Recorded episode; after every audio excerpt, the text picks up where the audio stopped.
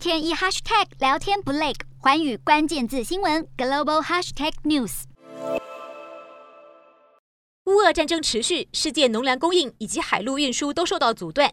世界银行二十五日发表报告，预测本年度能源将大涨百分之五十点五，农作物会涨百分之十七点七，金属和矿物涨百分之十五点八。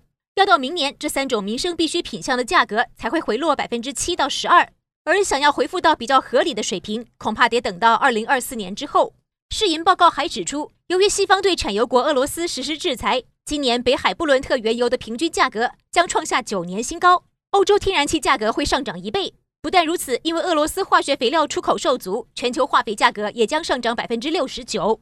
世银提醒，这些商品价格的上涨将带来停滞性的通货膨胀，经济产量下降意味着企业提供的劳务和商品减少，从而导致失业率上升。企业甚至会面临破产倒闭，整体经济因而会衰退。联合国担忧目前的能源和粮食危机，因此为全球的弱势民众发声。The war is supercharging a three-dimensional crisis: food, energy, and finance that is pummeling some of the world's most vulnerable people, countries, and economies. 联合国农粮署警告，如果乌俄战争持续，本年度全球营养不良的民众将从八百万人急速增加到一千三百万人。